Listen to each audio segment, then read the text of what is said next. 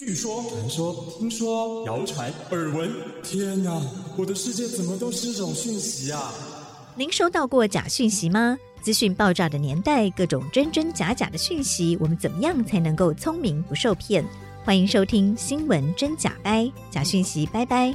我是黄兆辉，这里是由台湾事实查核教育基金会所制作的 Podcast 节目。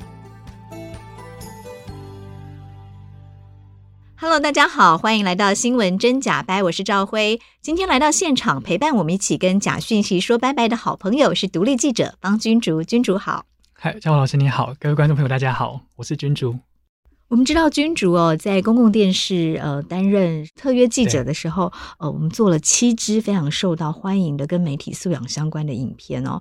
那呃，最高的流量一支可能就可以有五百多万的点阅。那在我据我所知，其实，在年轻人之间，从国小、国中、高中、大学，其实都非常多人在看君竹的影片，才了解媒体。台湾的媒体到底出了什么问题？嗯、那上个礼拜君主有跟我们分享说，你做这些影片的这个心路历程哦，跟对于 呃一般观众还有新闻工作者很重要的提醒。这个礼拜我们来分享一下君竹做媒体素养推广的经验，好不好？好啊，好啊。呃，你之前有跟我提到过，因为做这些影片，所以你一年就做了九十九场的演讲，是不是？哦，九十八，九十八场。全盛时期是这样子啦，最近就因为没有没有没有没有产出，就会被人家忘记，然后就没有就比较没有。是因为在当兵哦，是因为刚退伍，所以嗯，大家都没有忘记你。我去做演讲的时候，呃，也还是很多老师跟学生说，哎，我们透过方君竹的影片认识了媒体的问题，然后就会来提问这样子。好，所以还是很棒的一个嗯沟通，我觉得这是很重要的社会沟通。所以君竹做了九十八场的媒体素养的演讲。好，大概的演讲内容跟回馈是什么？就说其实呃去很多地方演讲，然后我主要我对象主要是对呃学生、高中生以上、高中、大学的同学们，还有还有对老师，包含了小学就是小学、国中、高中，还有大学的老师们，就去分享怎么样教媒体素养或者怎么学媒体素养。然后坦白说，我的教材都同一份，嗯、虽然老师跟学生理论上应该不一样，但其实我发现很多老师他也没有比较厉害，嗯、是因为老师也不懂媒体啊。对对对对对对，但是。我们会发现，很多时候一般的民众或者是呃同业之外的人，阅听人比较习惯，他会觉得媒体素养就只是怎么辨别假新闻，嗯哼，好像这个东西答案只有真跟假，就是这么简单而已。嗯，但很多时候，就媒体有很多各种利益关系在里面，一个报道各种权力关系的运作，那我就会去把一个报道怎么做出来的，在这个过程跟大家分享，就好像我做菜一样，好，就是说这个这个料理健不健康，很多时候一般民众可能感受不出来，但如果你如果你会会做菜。你就知道这地方可能被动手脚，嗯哼，这个地方可能被加料，这个有有有有呃偷工减料或什么的，嗯，嗯，所以我第一个一定是先把就是媒体产制的过程流程啊，媒体运作方法怎么赚钱呢？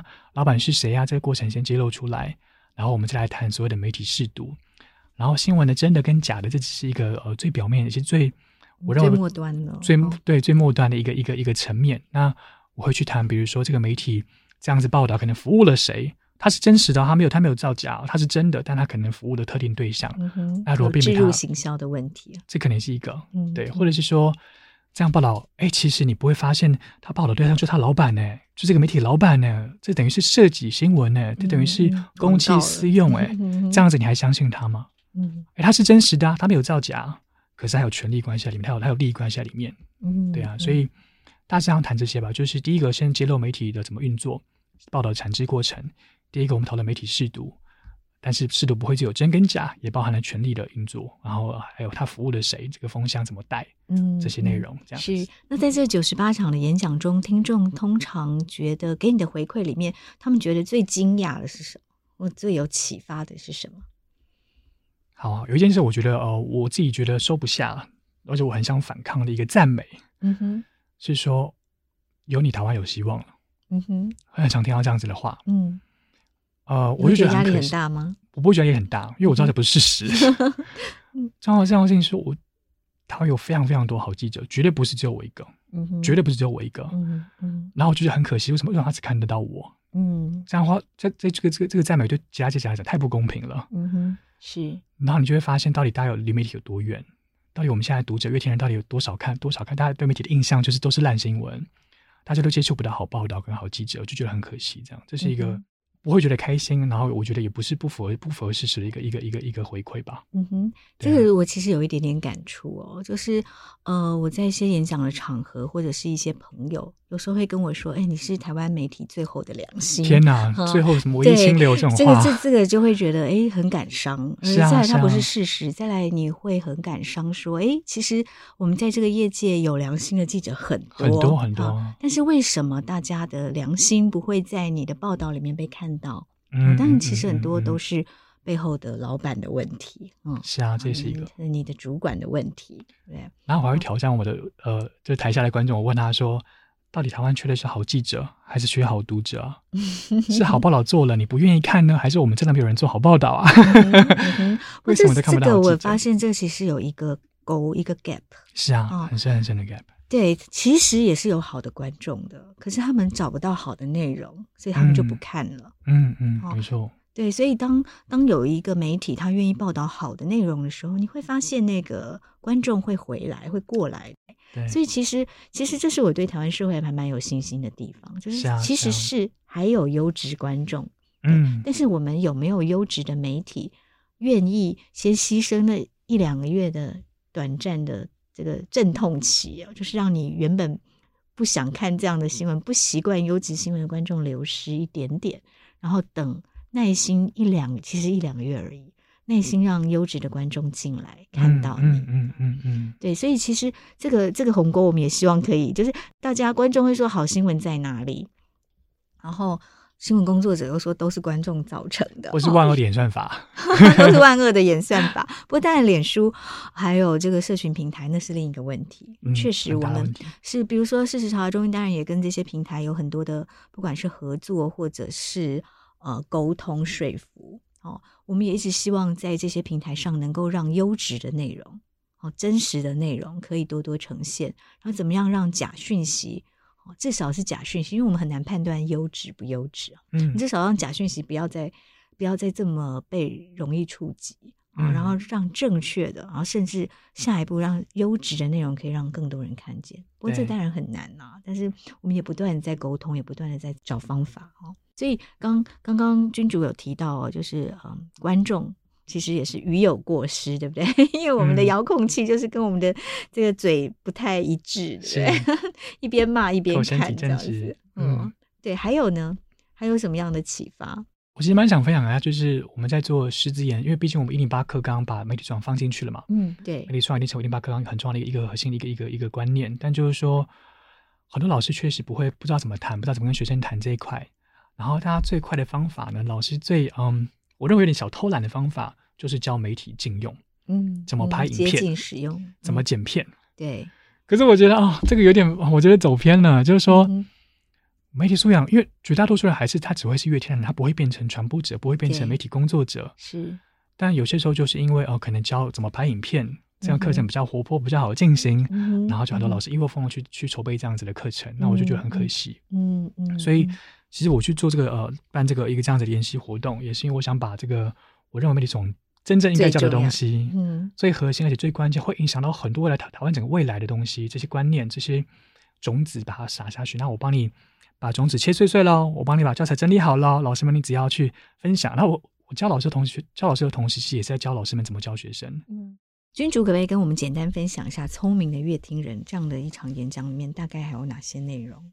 其实我的简报我会跟大家分享说，我我希望你今天听完这个演讲，你就记得一件事情就好了，什么都可以忘，但拜托这件事情不要忘，就是媒体有一个运作的逻辑，叫做出钱的是老大，媒体是谁的，那家媒体就为谁服务。嗯，所以我可能三个小时的分享，三个小时的演讲，有一点五小时在谈这一块，我会给你看一家一家揭露我的媒体老板呢，让你知道哦哟，怎么都是财团，嗯，然后让你感同身受是说哦，原来财团可以这样子控制媒体。然后接着我会教教老师跟同学们说，怎么样起底媒体的老板。嗯，这个叫我称之为立场式读书。嗯，如何预测一个媒体的立场是什么？嗯，你要看一下他这个媒体是谁的。嗯，然后如何辨别这个媒体可信不可信？这个报道可信不可信？你看一下这是谁的媒体。对啊，你会发现，呃，他的报道对象可能就是他的媒体老板。对，所以我会谈产权这一块，这个我我放的比重非常非常的大，而且。我跟大家分享，这个不是只有适用于传统媒体，还适用于呃新媒体，因为新媒体它肯定背后有一些财团老板存在，有一些公关公司存在，所以所以我会希望大家看见一则报道背后的利益关系，这个是主要一大部分。那剩下其实反而大家谈假讯息，这个是我比较少我会琢磨，但是我我认为有点末端。对，像你老师刚才讲，有点末端，所以我可能就会谈，就是说怎么辨别假讯息。我们说养成习惯去检查讯息的生产贴纸是什么。我们买牛奶要看那个它过期了没，看它赏味期限。那看新闻要看新闻会过期啊，像查的中最清楚，我们一定一定要这都假讯息是那种就冷饭热炒、移花接木、冷饭热潮这样的图片或是影片。对啊，然后会会来培养大家养成习惯，就是说买东西买食品，我们要看贴纸哦，要看它过期了没，也看它品牌是什么嘛。嗯。所以，但台湾民众普遍看新闻的时候，不会去看它是哪些媒体做的。嗯。啊，这就 LINE 看到的来源啊，雅虎看到的，不太介意来源。对，大家不太在意那个那品牌的公信力就消失了。嗯。所以我希望大家把这个找回来。那我们会谈，就是说，哦，报道应该要透明哦，透明才有信任。我一直想到这句话：Transparency brings trust，透明才有。所以。这个贴纸要很透明，嗯，透明不一定是真的，但不透明非常可能是假的，嗯哼，我会这样子讲，这个是谈假新闻的部分，提醒对，我们还我们会谈怎么样不被带风向，嗯哼，那我可能就是一个口诀嘛，就是说哦，我都有很多种 SOP，我知道老师很喜欢这些啦，所以我就会谈哦，怎么样不被带风向，就是养成习惯去检查这个讯息没说了什么，嗯，这个报道把什么东西剪掉了，他不告诉我什么，那他为什么不讲？嗯，对啊，口诀是说了什么，没说什么，对谁有利？嗯，说了什么没说什么，对谁有利？对，然后我就会给大家看报道。哦，这个报道他服务了谁？因为他其实没说什么话，他只讲部分事实。所以我就谈就所谓的新闻框架嘛，这样子框架它试图带什么风向？这个是所谓的风向式读书。所以其实我的简报大致上就会谈以上。第一个就是媒体的运作的方法是什么？我会揭露媒体乱象的成因。第二个会谈哦，立场怎么辨别媒体立场？如何起底媒体的老板？所谓的产权的重要性。第第第三会谈就是说怎么样不被带风向，说了什么没说什么对谁有利。第四个我们谈就是说怎么样不被假讯息骗。哦，这个生产贴纸要很透明，透明才有信任。那最后最后最后，因为我觉得要建立观众的危机意识，呃，对媒体的批判意识，有些时候我们会不小心把媒体讲得很糟糕，或是太糟糕了。嗯哼。所以会一个正能量的结尾。嗯哼。会跟他谈，其实啊，媒体乱象不是因为都是媒体很糟，其实啊，读者也扮演了很重要的角色。其实啊，我们都是口嫌体正直的观众。嗯哼，那我会拿很多好报道给大家看，比如说报道者的报道、天下的报道哦，或是呃国际新闻给大家看。我问他说：“你想看这个国际新闻呢，还是你想看王力宏约炮？你想看这个深度调查报道文字专题呢，还是你想看哦、呃，比如说美国队长的那个屌照曝光？你想看什么报道？大家就大家都懂了。他觉得哦，原来真的是，哎呀，真的是大家想看的。我也需要检讨。”对啊，所以说我的 call to action 就是说，我希望大家用行动支持好媒体。会告诉大家讲说，一个金句，我简报的金句就是说，你的点阅是一场社会运动。他们不是没有好媒体，他们缺的很多时候是好读者。我跟大家讲，就是说，想改变媒体乱象，请从改变你的点阅习惯开始做起。好报道可以看啊，你给他多看，然后烂报道也可以看，但看了就不要骂，不要一边骂一边看。然后会跟大家说，就是说。多一个好读者，才能多一个好记者。嗯，因为这是一个相辅相成，这是市场需求运作运作方法就讲这样，所以算大致上就讲就讲这上面这些。是多一个好读者，才能够让多一个好的记者愿意撑下去啊。对，可以支撑下去。嗯，对，否则在媒体业看到的可能是呃劣币驱良币这样的状况，对不对？当这个环境越来越恶劣的时候。其实君主也在公共电视的频道，在这个公视新闻网网络上面做了七支点阅率非常高哦，最高有五百多万的这个影片，在谈媒体素养。那有谈到说媒体乱象，尤其是在台湾有五大成因。好，那可不可以再跟听众分享一下你认为的五大成因以及解方是什么？第一个是媒体环境很不健康，嗯、我们媒体太多了，是，然后大家在争夺广告市场，广告市场会变成僧多粥少的一个情况，嗯嗯，就变成恶性竞争。然后第二个是说，其实观众也需要扮演很大的责任，观众其实很多喜欢，很多时候喜欢点阅垃圾新闻，对啊，有需求就有供给嘛。然后第三个就是说，媒体财团老板控制了媒体，嗯，所以以上大致三个是我觉得比较核心的根本的问题。我的解方大致上是分两个啦，就是我们刚刚其实刚已经讲到一部分是说。观众的需求需要被改变，观众点阅习惯需要被改变，嗯、观众需要有自觉，是观众要有自觉、有意识，嗯，对，然后多点阅好报道，嗯，这是一个，嗯、但这个很多时候太理想了啊，因为它其实是违背了人性的，人性是喜欢舒压的，人性喜欢娱乐，人性喜欢搞笑，对啊，所以我觉得比较一个健康的做法是说，我们从供给开始真正的改变，也、嗯、就是所谓的财团控制媒体这个现象。嗯，因为我们刚才强调过了，出钱的是老大，媒体是谁的，那些媒体就为谁服务。我们的媒体百分之呃不知道多少，但绝大多数都是私人的媒体。私人媒体肯定有好媒体确实存在。假设你的老板是一个呃够格，他有适格性，他是有理想性的，他不是为了要公器私用的一个老板的话，嗯、那这个媒体嗯可以可以值得信任。嗯，但是电视台比较少这样的情况，因为电视台很难哦。对，因为呃现在网络当然很普及，所以如果我要做一个网络媒体，它需要的资本不大，是、哦，所以可以有很多的呃，只要有有一群有理想的人，他可能就可以支撑起一个网络媒体。对，可是电视台。资本都是几十亿的才可以建构的起来哦，所以你要靠，所以就可以可想而知。而且在现在电视台又不容易赚钱啊，新闻台不容易赚钱，所以就会变成现在的状况哦，就是到底是谁愿意去经营一个新闻台？嗯，哦，除非他是很有社会公益的热忱，没错。但是现在我们确实还没有看到哦，那。他愿意花钱去经营一个几十亿的电视台，常常他背后有一些不太纯粹的动机啊，可能为了商业利益 或为了他的政治利益，是是在后面，所以就会看到台湾现在媒体，尤其是电视台，因为他需要的资本太庞大了，嗯，所有的设备、摄影棚、器材啊，一台摄影机可能就要百万，一个摄影棚啊几千万甚至上亿，所以这一般人很难说，我靠理想就可以。做出来的，嗯，所以，嗯，就很容易是你说的嘛，就是财团他才有钱进来，那财团他就是背后商业政治的利益，很难不去影响，呃，他做新闻报道的取向，所以他为什么要经营这个新闻台？对啊，吃饱撑着。对，除非他真的是就是抱着我要做公益的心情，我们也很期待有这样的电视台。少了，我不信。目前在台湾 好像还没有看到，但是他也不是不可能。今天如果有这个社会公益人士，他说我们来。呃，筹组这个善款，我们来做一个公益的媒体。假设今天君主啊被赋予这样的任务，我们今天就是有人愿意出资，纯粹的善心哦，觉得好新闻是这个社会需要的，我们要来做一个媒体。你会觉得它应该要长什么样子？嗯，我会期待它是绝对绝对的透明，非常非常非常的透明。嗯、就是说它可以有私人资本，它可以不见得是公众合资、纳税人合资的媒体没有问题，因为。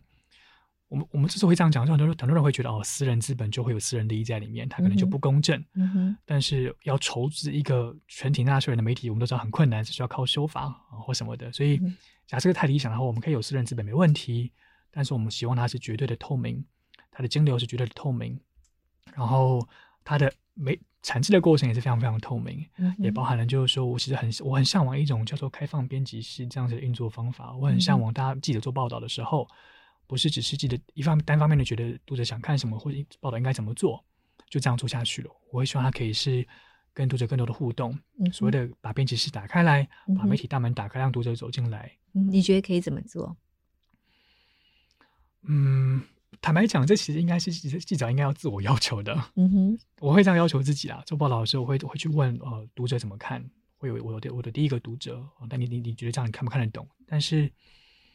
如果记者没有办法做到的话，我会希望第一个，我会希望我可以设立一个所谓的公众编辑嘛，嗯哼，卫报就有叫 public editor，嗯，public editor，然后它其实就是记者跟读者之间的桥梁，他会把记者的回呃记者的难处跟读者沟通，还要把读者的需求、读者的不满、读者觉得这个报道好好难消化、吞不下去的这个回馈跟记者讲，嗯，他等于是一个这样子的桥梁，让让彼此沟通更顺畅，那个鸿沟可以被消，可以可以给抹除掉。嗯哼，但是是在报道之后的。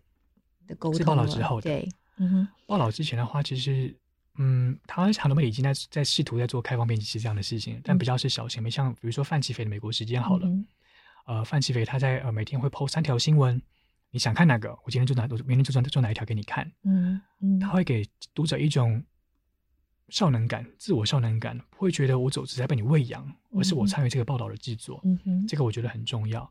然后，其实我觉得我们好，我觉得媒体很多时候需要很强、很频繁的做针对读者的民调，针对读者的一个焦点团体 focus group 之类这样子的一个一个测验，去离去检视读者对我的回馈是什么，而不是只是看点阅率而已。嗯哼，对啊，所以我很期望这样子的媒体，它可以真正做到很谦卑跟读者对话，而且把读者放在心中。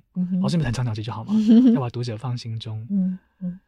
我现在刚刚想一个例子哦，是嗯，二零一九年的时候，报道者的记者刘志兴他去瑞士参访，嗯，然后他跑去了一间瑞士版的报道者，一个非盈利的独立媒体，他是呃，只是靠读者合资的媒体。然后他说那个那个那个那个那个媒体，他根据之前写的报道啦，也让我非常感动的一个现象，它的一个摆设，它的内部装饰其实是非常跟大媒体不一样的哦。它的墙上贴的并不是哦，我得了什么新闻奖，这个媒体得了什么哪些奖杯啦，或是有哪些肯定啦。它墙壁上贴的是读者的照片，是读者的一个一个一个回馈，读者对我的期许是什么？嗯，嗯，心中要有读者。对，我觉得我觉得好感动哦，就是、嗯、对报道就应该是这样做哦。我在做报道的时候，我心中想的是读者对对我的期许是什么，不是我得了什么奖。嗯哼，他们反而是那个媒体反而是把奖杯放在床边的角落，一个不起眼的地方。我觉得哇哦。了不起，这个才是我觉得真正好媒体应该这样讲。嗯哼，是对啊，对，所以你对于开放编辑室的想象还有哪些？假设今天你就是一个总编辑，你会怎么开放你的编辑室？基本上，我就我们刚才讲了嘛，读者要放心中，这个就是一种透明。你要常注注意读者怎么怎么看你，你要跟读者沟通，让自己变得很透明，被读者接近，这个是心理上的。那嗯，具体怎么做？不知道，我其实都看胡元辉老师的论文得到了这些启发，嗯、因为我没有参访过什么外国媒体这样子。嗯、然后霍老师提到说，我会把呃编采会议就是直播，因为我们都知道记者呃媒媒体会开编会嘛，可能每周开例会或者是每天会开编会。对啊，然后比如说今天早上你跟他开会哦，我们今天整条跑什么新闻，做哪些条新闻的这个过程呢，可以把它开直播，让读者参与，让读者看到，然后接受读者的反馈。对啊，这是一个那。事前的话，好像就比较只有这样子。那当然也有有人讨论过所谓的公民新闻，就是让呃公民参与，公民跟记者协力，然后制作一则报道。这个其实已经在运作了。所以我觉得还是更回归到，主要是你怎么期待，怎么要求自己那个那个那个门槛，那个心理心理建设是什么？你怎么看待一个记者？你的心里怎么看待自己跟读者的关系？这个我觉得是比较关键的。对啊，就是我有没有让真正的很坦然的、很坦荡的跟跟读者对话，能够让读者看见我，让读者看我，不怕不怕不怕被读者看透。嗯哼，嗯，他会大大的强强化第一个信任、公信力，第二个读者会更有 engagement，那个那个那个黏着度，就是说这个报道并不是喂养我，我是直接参与这个这个运作的过程，会让读者有一些效能感。嗯、那我觉得这是我们常常在讲嘛，就读者跟记者鸿沟很大，这是弥补鸿沟非常非常棒的一个一个心理建设。嗯哼，对啊，是这个精神，其实在事实查核中心的查核报告里面，我们有部分引用了。就是我们会把从第一篇查核报告，当时在确认查核报告格式的时候，就是把呃我们收到的可疑讯息先划分成几个争议点，然后会把每一个争议点查证的所有过程，很透明的写出来。嗯，它其实就是有一点开放编辑室的概念了，就把我所有查证到的。资料，呃，不管是我查了哪些网页，我查到什么资料，我都会很透明的写在这个查核报告里，有有可以让大家看到。对，但是我们也一直在想说，能不能更透明一点？那现在面临的问题哦，就以事实查核这样子的一个新的报道形式来说，它面临的问题是，当我们把选题的原则讲得过于明确的时候，就怕。假消息的制造者钻漏洞，嗯，他就会更知道我要怎么钻了哈。对，所以我们就只能用大原则，比如说呃，跟公共利益有关，然后广传哦，但是广传要达到多广，然后是怎么样的传播模式，我们会去查。这有的就时候就没有办法讲的。太过明确哦，是是，对，因为否则就会魔高一尺，道高一丈，这样子有各种的这个，把这些底线都摊对对对，武力竞赛不断的在增强自己的对对，所以会有一点点这样的困难。不过一般的媒体报道，你刚刚讲的很有趣哦，我们可不可能在编采会议的时候用直播这样的形式？哦，听起来好像也不是不行哦。对，就是我想到，因为我以前自己每天在主持编采会议的时候，好像也没有什么不能让大家听到的，不能让大家啊。嗯嗯呃，参与的，所以这是一个方向。还有呢，我觉得公共性这个很重要。这个这个大家耳朵常谈，我就我就不谈了。嗯、就是这个报道要有公共利益，它不是只是一个鸡毛蒜皮的小事情。是，我知道，因为很多时候我我我蛮常以读者的一个心态来思考怎么做报道，嗯、然后我会去想，做一个读者，我到底期待什么样的媒体？对，我真的很期望有一个媒体是他注重我的情感需求的一个媒体。嗯哼，他不是只是报道事实很重要，这个我也很在意。但是我觉得也必须要，就是记者需要明白，是说，嗯，作为读者，我有一些情感需求，是说这个报道可能我真的没办法太乏味、太枯燥，我真的读不下去。嗯嗯、所以你可不可以照顾一下？我需要被娱乐，去可不可以 tease 我一下？嗯、可不可以就是、嗯、呃 tease me？是，这是一个是，或者是说，我们都知道台湾观众很多时候不喜欢看那种负面心态、那种批判性态强烈的爬分报道，他会希望可以有些时候我们还是喜欢看看看小动物嘛。嗯哼。换句话说，我会希望这个报道其实这个这个媒体其实是很均衡的，它同时是有硬的东西，但是它把这个硬的东西说的比较软。用软的方法来说硬的东西，或者是它也会有一些软性的新闻，嗯，它是愿意照顾观众的心理卫生的，嗯哼，是这很重要。对啊，嗯、我觉得这个我目前没有看到它有这样子的媒体存在，嗯哼，啊，或者是他就会过分照顾我们的心理卫生，对啊，那也有那些完全不照顾心理卫生的，可能就论文那种形式的报，那种这样也是存在，但可不可以？不要那么极端，我们可不可以都兼顾？嗯，这个报道一边很营养，嗯、一边很很扎实，一边很有批判性，嗯、一边有公共性嗯的同时，它也能够读者看的读者看的时候不会觉得好无力哦，好悲观哦，哦好乏味哦，好枯燥哦。嗯哼，对啊，就是我们其实当媒体新闻学常常在讲嘛，就是好报道会满足读者的 needs。但不见得满足读者的 wants。嗯哼，是。那我们可以都满足。没错，没错，这个也很重要。其实我之前在电视台做过这样的尝试啊，就是我说我从呃公视，然后到呃商业媒体去做专题，很大的学习哦。就同样的一个很生硬的议题，我们怎么样吸引观众？怎么样用一些甚至有一点点广告的手法？然后怎么样让这个很严肃的议题让观众觉得跟我有关系？对，哦，这甚至后来我到电视台担任主管的时候，我也会这样跟同事分享：就国际新闻为什么观众不爱看？因为他常常报道的，让让我觉得关我什么事，对不对？所以我们一定要让每一个国际新闻，尤其是专题，好让观众知道这个新闻跟我有什么关系。是是，美中贸易战关我什么事？哦，那甚至有一些不见得跟台湾可以发生关系的，我们同事也很棒，他们就会从呃。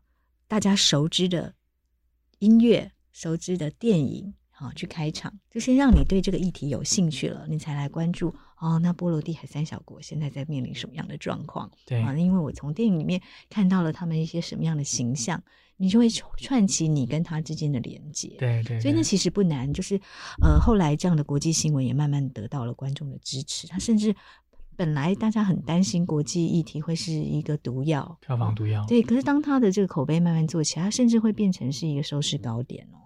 对，所以所以呃，你讲的这个在台湾，我觉得也确实是可行的。好新闻是可以有市场的，只要、嗯、你让它做的好看。嗯，嗯对，好看也是前提嘛。就像我们说这个食物也是嘛，你好吃还是前提，而不要硬逼大家吃着良药苦口的。嗯，嗯好，还有呢？还有会希望这个媒体是发自内心的、真诚的呵护新闻人才，嗯，或是媒体工作的人才，嗯哼，啊、呃，哎，我不知道，在做我新闻所的学弟，就新闻所好像入学有一阵子，二零一九年时候掉的非常非常惨，就是那时候二零一九年的时候，报考人数，报考人数非常非常惨，嗯、因为那时候一、嗯、台大新闻所的呃全盛时期是每年四百多人报考，嗯，嗯然后二零一九年只剩呃七十几，不到一百个，只有两只有两位数，嗯。嗯，我看了觉得好心疼，好难过，就怎么怎么会长这样？是在我读新闻所的年代，二十多年前，它是全台湾最录取率最低的研究所。真的，我还不知道。是，嗯，但我们已经不可同日而语了。我们这个 老师的素质绝对高我们很多很多，并并没有，并没有，我们都是对。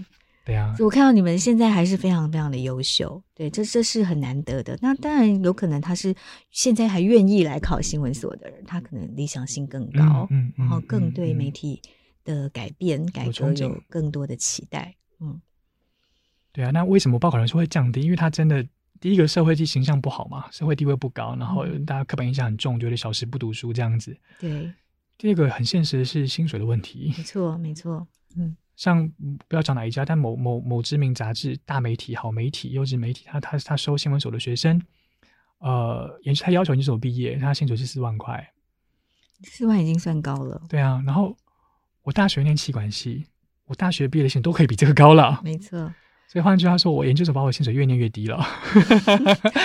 这确实也是台湾媒体的一个问题哦。就是我其实，在之前在某一个某一个媒体的董事会有提到。我自己大学大二十多年前研究所毕业的时候，我到公共电视台的起薪已经四万多块哦，但是现在的公共电视台的起薪也只剩三万块。嗯，没错没错。这是难道这些呃学弟妹没有我当年优秀吗？绝对比我当年优秀。可是为什么媒体的环境让薪水越来越低？这这当然有很多要检讨的啦，在媒体不赚钱啦，或者是说观众不愿意用行动支持好报道，这也是一个原因。对，然后嗯，当然也有这个不见得不赚钱，可是老板不愿意把赚的钱回馈到第一线记者，嗯、这，这也是很重要的原因。比如说我自己在电视台，我觉得很不公平的就是，同样产制的内容，可是因为你产制的是新闻或者是戏剧综艺，你是不完全不同的价码。你主持一个电视新闻节目可能没多少钱，主持综艺节目的主持人他可能不晓得，他可能一集有十万二十万哦，你主持一集电视的节目可能就是几千块一万两万顶多，这是一个很无奈的现象哦。但即使你的收视率可能比他好，但是业界的常规就是这样，那就是非常不合理啊。为什么新闻人在这个社会里面，他的呃重要性跟他的贡献度其实是被低估的？嗯嗯，对，所以这个你你刚刚讲到，这确实啊，就是当你要是一个好媒体，你必须要善待你的内容的产制者，让他有基本的尊严，对不对？对。回到我们前面跟他讲说，媒体要透明，要跟观众有连接这个部分，我觉得跟观众有连接有互动，当这个媒体是被观众需要的。跟观众就有有陪伴感的，你这个媒体真的有陪伴我成长、陪伴我过日子的，是他就会更愿意用行动、用钱去支持这个媒体。嗯，这其实是正向循环，嗯、记者会因此过得更好。是，那你怎么样让观众有陪伴感？除了我们刚才谈的，就是说，哦哦，我想利用这个机会分享、推荐一篇文章，它是一个《金融时报》的一个港籍记者写的，FT 的一个港港一级的写，他在二零一九年在一个一一个地方演讲，他要把他演讲稿呃呃翻译成中文，然后英文版也有。标题叫做“以情感叙事的新闻业”，他其实在强调的就是说，我们现在记得做报道，我跟我们刚才讲的很很像，嗯、就是你要照顾读者的心理卫生，嗯、哼你要照顾读者的情感需求，它可以依然是 based on facts，一样是真实的，但是说故事的方法可以满足读者的情感需要。嗯，然后这就回应到我们刚才讲的，这个会会让读者愿意接近你，他愿意被你陪伴。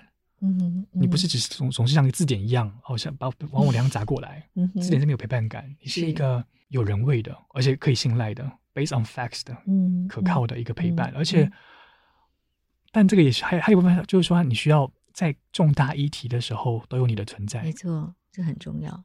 但是这个真的需要大资本，因为一个媒体，当你需要各重大议题，比如最近是军事嘛，嗯，下月可能是哦食安，嗯，下下下下月可能又是外交，对。你什么都要懂，不可能是小媒体啊，一定需要大资本，一定是需要这样才能够全方位，各个线都可以 cover 到。嗯嗯，这个又很不容易。但陪伴感主要是来自于这两个吧。第一个是说，在当下大家讨论了什么的时候，你可以给我一个你的你的你的说法跟参考，你有陪伴我参与这个时事，嗯，让我不会没有谈资跟同事聊天，这是一个。然后另外一个是说，哦哦，你有没有？哦，还有一个我想到就是。媒体有没有帮读者建立一个阅听习一个一个习惯？嗯、哼就是我每天早上固定要看一下，想到哎，比如说呃，新闻正甲班最近做了什么事情？嗯哼，哎，他最近发了新影片没有？每天或是每个月或是每周有一个这样子的习惯，一定要被建立起来，才、嗯、才会有陪伴感。嗯嗯，就要固定的时段推出一点一定的内容，对不对？嗯，而且我们东西有没有有感到让读者会以后遇到相关议题的时候，我会想看一下新闻正甲班怎么看？嗯，嗯会想到新闻正甲班他他的观点是什么？对，这个也是就是陪伴的各种方式吧。目前只想到这样。嗯嗯，非常棒哦。还有呢？还有没有什么？假设今天有一个媒体，你希望他能够达到的？今天是一个许愿单。好啊，好啊。我其实很希望这个媒体可以做好国际传播。嗯，我非常非常，我对台湾非常非常像最近好了，像佩洛西是的来台湾好了。我那天在看 CNN 的报道，然后 CNN 报道他口条很流利哦。哦，他就是口条非常非常很会讲，但当一个当主持人问哦，他们都有连线嘛，就主持人会找找在台湾的记者来连线，驻台记者连线，主持人就问他说，台湾人到底希不希望裴洛西来台湾呢、啊？这个问题，嗯，嗯然后那个驻台记者就呆掉了，嗯，他呆了三秒钟答没答不出来，嗯，然后最后就嗯嗯啊啊呃，这个很难讲，这个问题很复杂，我想说，天哪！我们的观点真的就是如此被外媒的忽略了吗？嗯，台湾人怎么看事情，真的就没有人在意吗？对，不该是这样子的啊。嗯，所以我很希望我们可以有一个为台湾人发声的媒体，比如说中美呃中美中美争议好了，就中美关系很恶化，可不可以只要不要每次都只有中方怎么讲，美方怎么讲？对，有没有台湾观点？有没有台湾的能动性？嗯，台湾人怎么看这个事情？可不可以你们可不可关心一下？嗯、那这就是现在台湾 Plus 希望能够做到的。是，嗯，但还在努力中啊，坦白说。嗯，可是我觉得国际传播要做得好，我们一定要有一个很重要的一个核心一个一个观念是说，一定要去搭外国的时事。没错，一定要配合。比如说，我们 TA 是美国人好了，美国时下他们的 trending 是什么？他们热点趋势是什么？大家关心讨论什么事情？是，所以裴洛西访台才是一个千载难逢的机会啊！因为他在很多国际媒体都是头条。是啊，是啊，是啊。嗯、但台湾观点是什么？比如，举举例来讲好了，比如说像嗯，假设好了，美美国大法官大法院不是前阵子把那个堕堕胎权推翻了嘛？就是让他回归到各各州自己去决定。堕胎是堕堕胎权，嗯，美国堕堕胎权这个问题，那。也有传言是说，未来可能美国同婚也要推翻了。嗯哼。好，那假设真的未来美国真的把同婚推翻了，我要怎么样在在大家就是说美国这样讨论的一个时事热潮的时候，瞬机瞬间行销一下，嗯，把台湾东西带出去。是。那如果是我的做法，可能就是说，嗯，就因为我们目的是要让台湾被看见嘛，台湾的观点可以被听到。嗯，而且是台湾的这个自由民主多元的价值。是。对。嗯。那可能就会大家说，哎，呃，台湾过去有这样子的辩论，关于同婚会通过这样子的辩论，然后瞬间可以。在你在关心大法院即将推翻美国同婚的同时呢，也来关心台湾也过去有这样的一个历史哦。嗯，嗯就说大家国际的时事很重要，而不是说坦白讲，我觉得目前台湾 Plus 的做法是说，Hello，要不要来关心一下台湾？台湾的好，台湾小吃很美很美味哦。哎，Hello，台湾有三大哦，比如说我们博物馆，要不要来关心一下？对，但是当全世界重要的讯息这么多的时候，人家为什么要对？为什么要看你？对不对？凭什么要看你？为什么重要？嗯。嗯对啊，所以我觉得国，我觉得国际传播台湾真的很缺，而且是，而且影响好大哦。是，而且这是会影响国际舆论的。是，在在一个重要事件发生的时候，到底台湾的利益是什么？没错，没错。而且台湾尤其我们现在这么危险，对，我们也需要在国际间带风向，是啊，是啊，让让整个风向是带往有利于台湾的。可是台湾有没有足够分量的媒体，甚至有没有足够分量的评论者？可以当让台湾在国际发声，这个也都很需要培养。真的，嗯，对啊，对啊。嗯、那刚刚我们提到了很多，君主还有什么想法？好，我们刚才谈的比较多的是新闻嘛，我也想补充一下，就是我觉得关于节目好了，嗯，跟戏剧综艺，对戏剧啊，尤其是戏剧，我发自内心觉得，我希望这个媒体有办法做，就是很厉害的，而且。呃，在国际有市场，而且有台湾观点的影视戏剧，嗯哼，像我们在公司做了很多，像《鱼二》也好，或是《天桥》也好，哦，斯卡罗也好，是魔术师，嗯，对，《火神的眼泪》也好，就是说这些节目很棒。然后我觉得这个还不够，嗯，因为我觉得影视文化，我觉得文化是一个国家国人的尊严。没错，我们可以想象一下，假设今天中国被台台湾被中国打好了，我们被我们要可能要开战了，到底有多少人认识台湾了？但大家可以想象一下，如果今天南韩被北韩打，多少台湾人会心痛？痛啊，痛死了！BTS 哎、欸，哦，或者看不到这些韩剧，对，看不到韩剧了 会痛。嗯，所以你会想支持南韩，会想声援南韩。我在换日本好，假设今天日本被也被北韩打好了，我们会痛啊，我们吃不到我们的苏西，我们跟日本有很很熟悉，很很很很有感，我们有情感连接。那怎么创造连接？就是影视，影视很重要，是一个门面，影视是让国家走出去。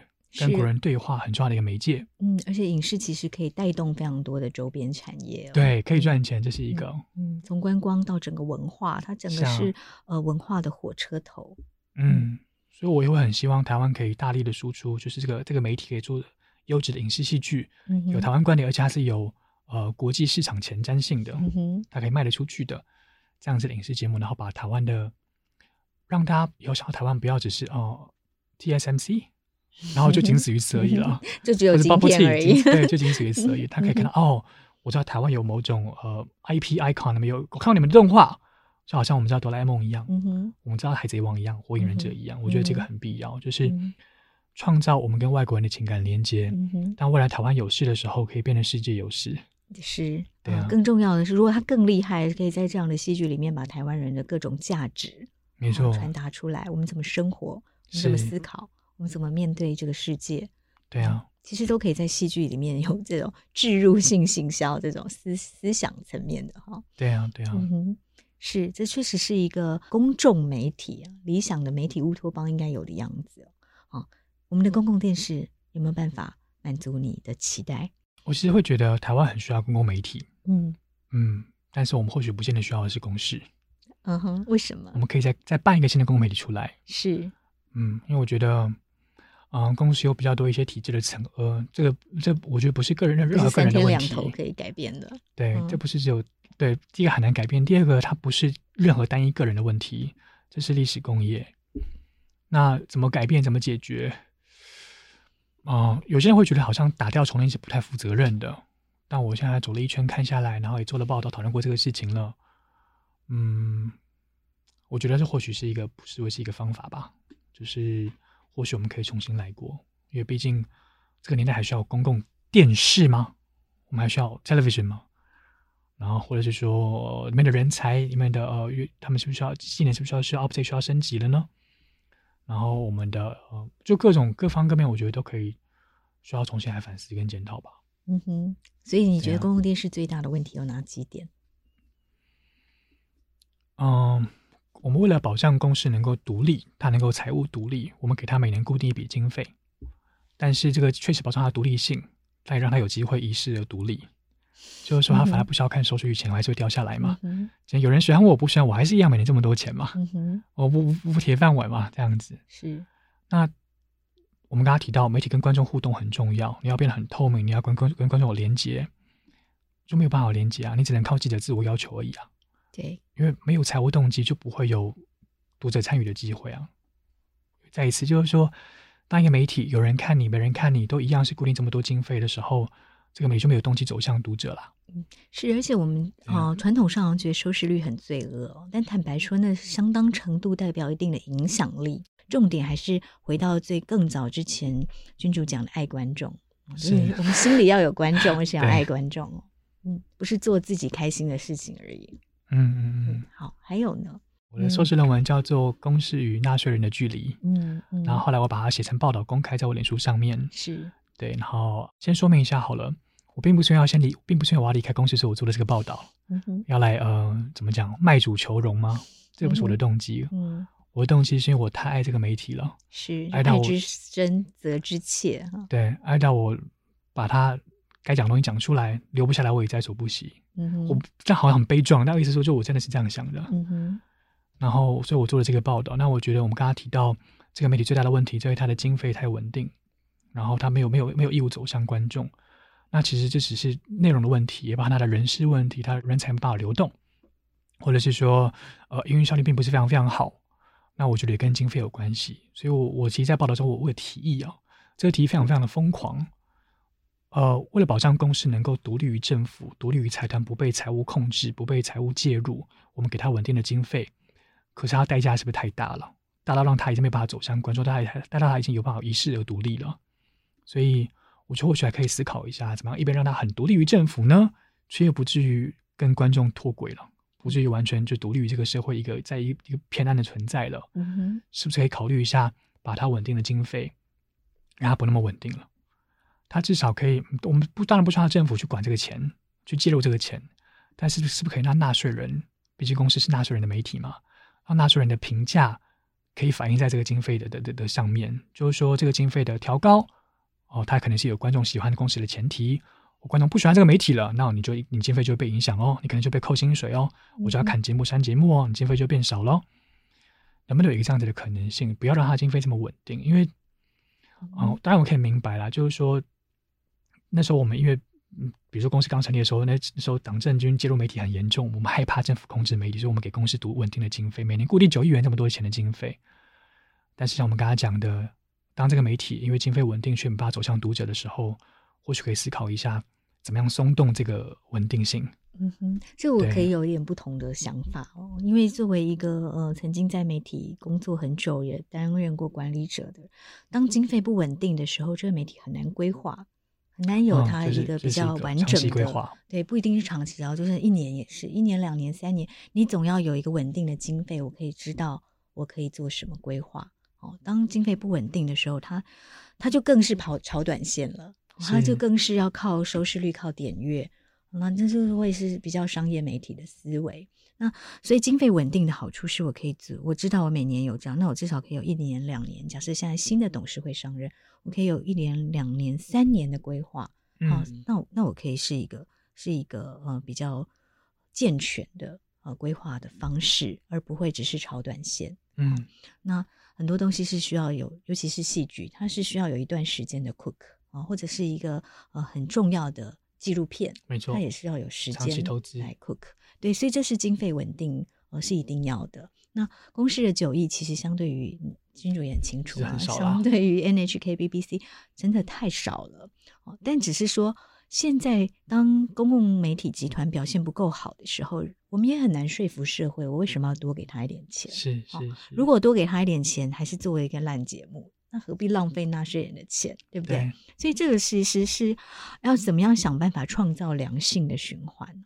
哦，我我以前自己在公共媒体服务的时候，会跟我的同仁说，我们现在经费很少。哦，甚至也没有固，像华视其实还没有政府固定的经费来支持，嗯，嗯，嗯，但是华视的土地资产其实还是全民的啊，是还是来自全民啊，还是靠着这个土地资产去借贷，我们才可以做节目。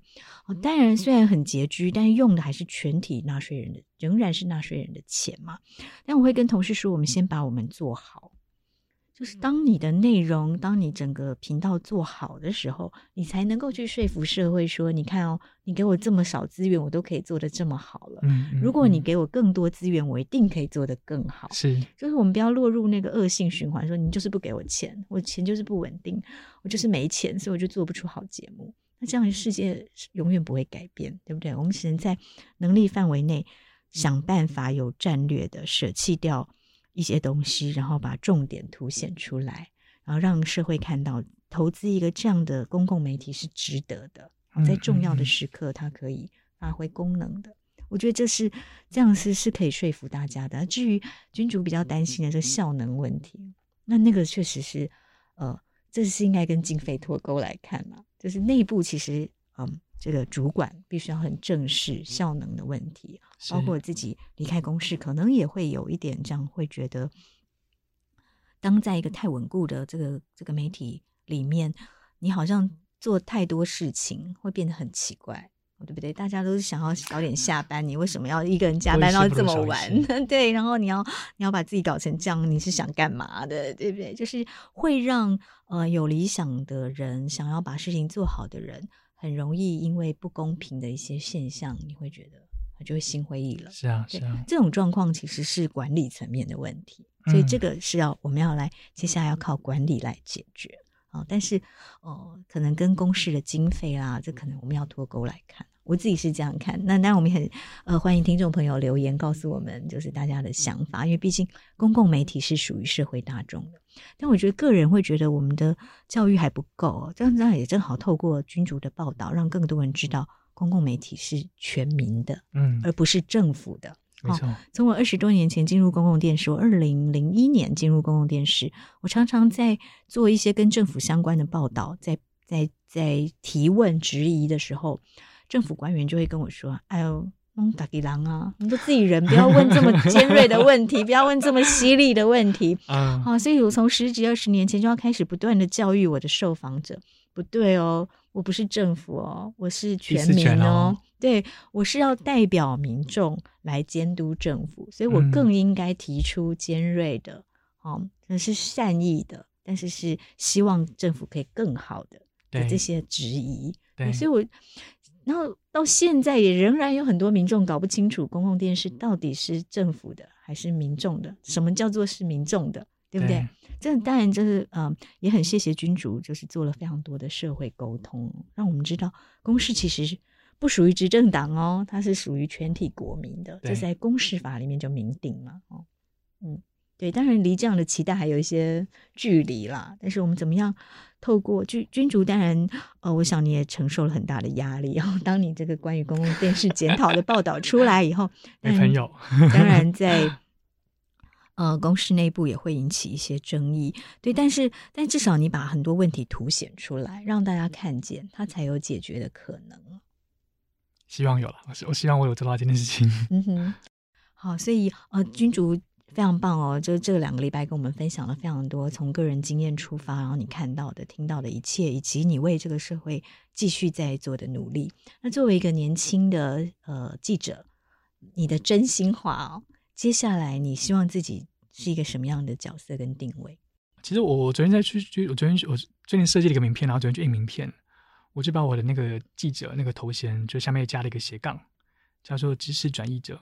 嗯哼，嗯哼，对，那其实我想做的角色就是像我们上上一排提到的，就我会我会觉得我没有一定要当记者，我没有一定要做一手的消息，没有一定要是采资讯采集者，我也会想要练习把资讯变得更美味、更好消化、更好理解，爬梳的更工整、更完整、更好被理解。